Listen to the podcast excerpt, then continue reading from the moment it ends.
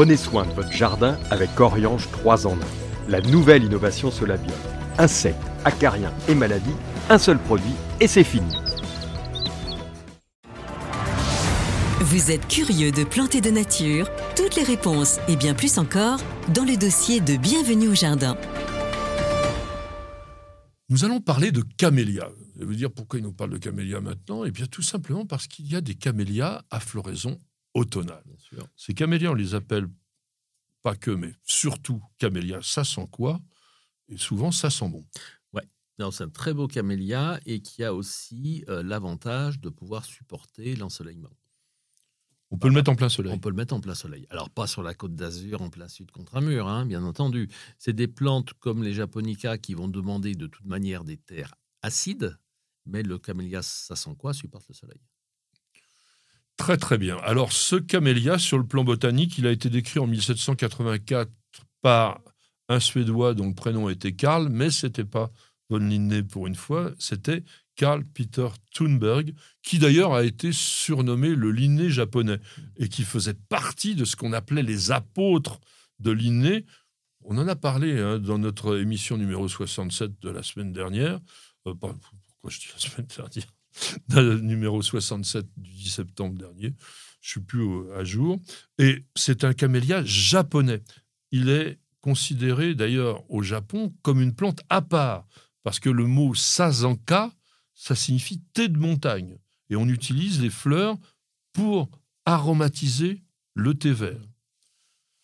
Il faut savoir que les premiers cultivars, donc les premières sélections de Camellia sasanquois, ont été déjà créés par les Japonais au XVIIIe siècle. On n'était même pas au tout début de ce XVIIIe siècle, puisque c'était la période Edo. En revanche, il a fallu attendre pratiquement un siècle pour que un capitaine au long cours anglais, dont je n'ai pas retenu le nom, rapporte le premier camélia en Europe. C'était toujours les Anglais. Alors, la particularité de camélia, ça sent quoi? Il a des feuilles un petit peu plus petites Beaucoup plus que Camellia japonica. Ses fleurs sont plutôt simples. Il n'y a pas des gros pompons comme on a mmh. sur des camélias du Japon. Certaines sont semi-doubles. Plus petites aussi. Mais alors, certains, qu'est-ce que ça sent bon? Très parfumé, une très longue floraison. On a des floraisons en région parisienne quasiment du 15 octobre à Noël s'il ne gèle pas. Oui, même parfois, certains cultivars précoces, c'est fin septembre que ça commence. Hein. J'ai vu les premiers, euh, j'ai vu les premiers là à Bayonne en fleurs euh, ces derniers jours. Alors, on n'a pas une variété de coloris extraordinaire. C'est souvent rose. Il y a toutes les nuances. Il y a des blancs. Ouais. Blanc, une nuance de rose, et puis il y a des blancs et roses. Voilà. Euh, des panachés, il y en a Oui, vous avez versicolore. Et justement, les pépinières Mémou à Bayonne, euh, Paul Mémou a sélectionné énormément de variétés de camélias quoi donc euh, notamment des variétés euh, comme Ségur, Yule, Tide. Il a au moins créé une quinzaine, une vingtaine de variétés de camélias quoi parce que le camélia quoi est une plante qui se plaît énormément dans le Pays Basque. Ah, mais nous on en a dans le jardin d'ailleurs que tu avais planté. Alors, ça a une particularité aussi, Camélia sent quoi? Ça pousse à une vitesse impressionnante. il y en a, oui, on peut faire des haies, hein, carrément. Et puis, il y en a des dindes, des, des rapports pleureurs, des rapports prostrés. Euh, il y a toute une variété. Et c'est vrai que c'est agréable au jardin d'avoir euh, des fleurs d'octobre à Noël. Quoi. C'est vraiment une. Euh, c'est, ah, même, même, même, plus tard, parce que nous, on en a complètement sous la neige mmh. Donc on est plutôt sur janvier. Donc ce qui est intéressant, c'est que ça va faire la liaison avec les japonicas. Avec les japonicas, tout à fait. Dans les variétés qui sont extrêmement parfumées, je vous conseille par exemple Anne Françoise. Très, grande fleur simple, rose clair. Blanchette, bon bah évidemment elle est mhm. blanche. Bonanza, rouge rosé, alors qui est beaucoup plus euh, compact. Euh, ça ressemble à une petite pivoine un petit peu. Lui, il va fleurir, comme tu disais, très très longtemps, d'octobre à janvier. Et il a vraiment ce parfum un peu de thé au jasmin euh, du camélia d'automne. Évangéline aussi, c'est très joli. C'est rose violacé. Il y en a plein. peut Fanny aussi, etc. Narumigata. Ah, ça, c'est moins facile à se rappeler. Ouais, Narumigata, ça, ça veut dire- il est blanc avec légèrement une petite tache rose sur les pétales et il sent très bon. Alors, il n'y a qu'un seul endroit en France où on va déconseiller, je pense, de planter ces camélias. Ça sent quoi? C'est dans les, jar- les jardins de bord de Méditerranée, parce que ça n'aime pas quand même des chaleurs très, très évidentes. On peut les tenter dans ces cas-là un peu à l'ombre, mais comme tu disais, c'est plutôt quand même un camélia de lumière. Oui, et puis c'est vraiment l'acidité la, du sol qui fait tout. Si on veut réussir les camélias, il faut avoir un sol acide. Autrement, Pas trop, trop euh, quand même. ouais. Pas, pas de la terre de bruyère pure. Ah, pas de la terre de bruyère pure, mais c'est des plantes qui se plaisent bien à 5,5, 6 de, 6 de pH. Quoi. Oui. Et quand on a un sol qui est calcaire, à ce moment-là, c'est de les mettre en pot et euh, de changer la terre régulièrement.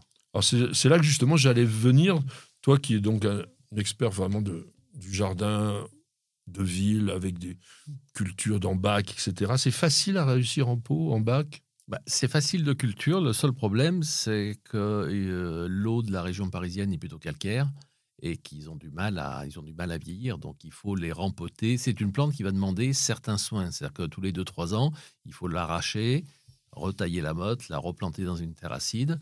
C'est une plante qui peut être sensible aussi aux, puce- aux- pas aux pucerons, aux cochenilles. Cochenille, oui. Donc il Tous les faut les traiter. Donc, donc voilà. Donc c'est pas une. Si on veut un jardin et si je m'en occupe pas, on plante pas de camélias en région parisienne. On en plante en Bretagne, on en plante en Pays Basque, on en plante partout où euh, la terre est acide et on n'en plante pas en- à la montagne non plus parce que c'est pas non plus des plantes qui résistent à des moins 15 ou des moins 20. Oui, c'est ça. hein. Au, au Ouais. moins 10, on est à peu près... Oh, non, ça peut aller, certains, quand c'est abrité, jusqu'à moins 15, moins 18, les fleurs vont geler. Quand on a eu les grands gels en 84, 85, euh, il y a des camélias qui ont résisté.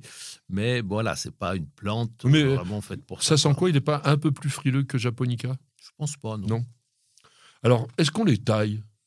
Alors, c'est une plante qui se taille très bien, c'est comme le rhododendron, hein. on peut très bien les tailler, c'est une plante qui supporte tout à fait bien la taille. On la taille si on a besoin de la tailler, bien entendu. Euh, si on a un camélia qui est vraiment envahi de, de cochetilles, bah, c'est bien de l'aérer pour laisser le soleil passer à travers. Euh, et on les taille, bien entendu, après la floraison, c'est-à-dire que le camélia, ça sent quoi? Sa floraison, ça va être, euh, va être en fin de floraison, décembre-janvier, donc on va attendre le mois de mars, que les grands froids soient passés, pour pouvoir le tailler.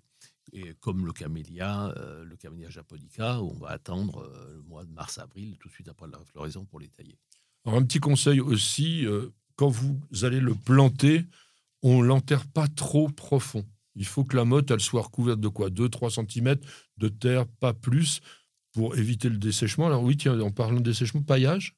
Paillage, mais il faut faire attention, le camélia ne supporte pas, euh, comme les rhododendrons, d'avoir le collet qui est enterré. Et comme on dit, il faut rajouter de la terre de bruyère, de la terre acide, donc les personnes vont rajouter, enterrer le collet. Faut et pas faire de cin- Au bout de butage. 5 ans, ils disent Ah ben, c'est en train de dépérir. Ben oui, c'est uniquement parce que le collet est enterré. Donc, même quand c'est en massif en pleine terre, on arrache son camélia, on arrache son, son on remet de la terre acide et on le replante, mais on ne remet pas par-dessus. hein. Il faut vraiment que le collet soit toujours dégagé et ça, c'est valable pour quasiment toutes les plantes. Très bon conseil de professionnel. Il y a d'autres camélias que des sasanquois qui peuvent fleurir à l'automne. Des hybrides de camélia yemalis, de camélia yuchenensis, de camélia fraterna oleifera. C'est beaucoup moins, beaucoup moins fréquent, mais on en trouve. On peut citer, là j'ai cité les pépinières Mimou à Bayonne, mais il y a aussi un pépiniériste breton, enfin il y en a plusieurs, hein, mais euh, les pépinières Stervignou, qui ont vraiment des très très belles collections de camélias, et notamment ce qu'ils appellent le camélia champêtre, pour ceux qui aiment euh, les jardins un peu nature. Ce sont des camélias petites feuilles, petites fleurs, qui sont magnifiques. Et euh, comme tu le disais, en plantant différentes variétés de camélias, on peut avoir des fleurs du mois de septembre quasiment, jusqu- presque jusqu'au mois de mai. Et en tant que paysagiste, tu vas associer euh, camélia sasanquois avec euh, quoi? Bah, le terracide, donc, euh, bien entendu, la première chose qui vient à l'esprit, c'est le, des massifs d'azalées qui vont pousser un peu à l'ombre du camélia. On peut avoir les roses orangées du Mexique, on peut mettre des myrtes, il y a tout un tas de plantes. On a parlé des calunas tout à l'heure, on peut faire des tapis de calunas au pied des camélias. Des Euh, bulbes aussi. non? Ah bah les bulbes, bien sûr, partout. Donc euh, il y a énormément de plantes. Ce qu'on va pas essayer, euh, même avec si on doit le mettre avec des arbres, bah, plutôt des érables du Japon. Hein, qui Oui. sont des plantes qui, d'abord, qui sont originaires du même, euh, du même pays. Des hydrangea, Voilà, et des hydrangeas, oui, tout à fait, et que, qui vont permettre d'avoir une floraison pendant tout l'été, pendant que le camélia, lui, va fleurir euh, plutôt pendant l'automne et l'hiver. Donc non, c'est une, euh, une plante. On, va, on ne va pas le planter au pied de grands arbres, voilà, parce qu'il ne supportera pas la concurrence des, des grands arbres. On peut le Alors j'ai vu aussi qu'on conseillait parfois de mettre une clématite à grandes fleurs euh, en mélange avec le camélia. euh.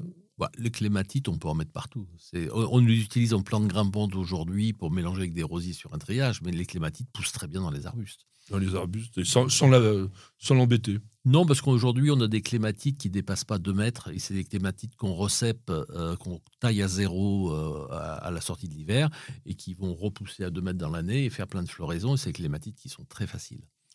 Eh bien, retenez un seul nom, camélia, ça sent quoi? Comme je vous le disais, ça sent bon, et c'est en ce moment.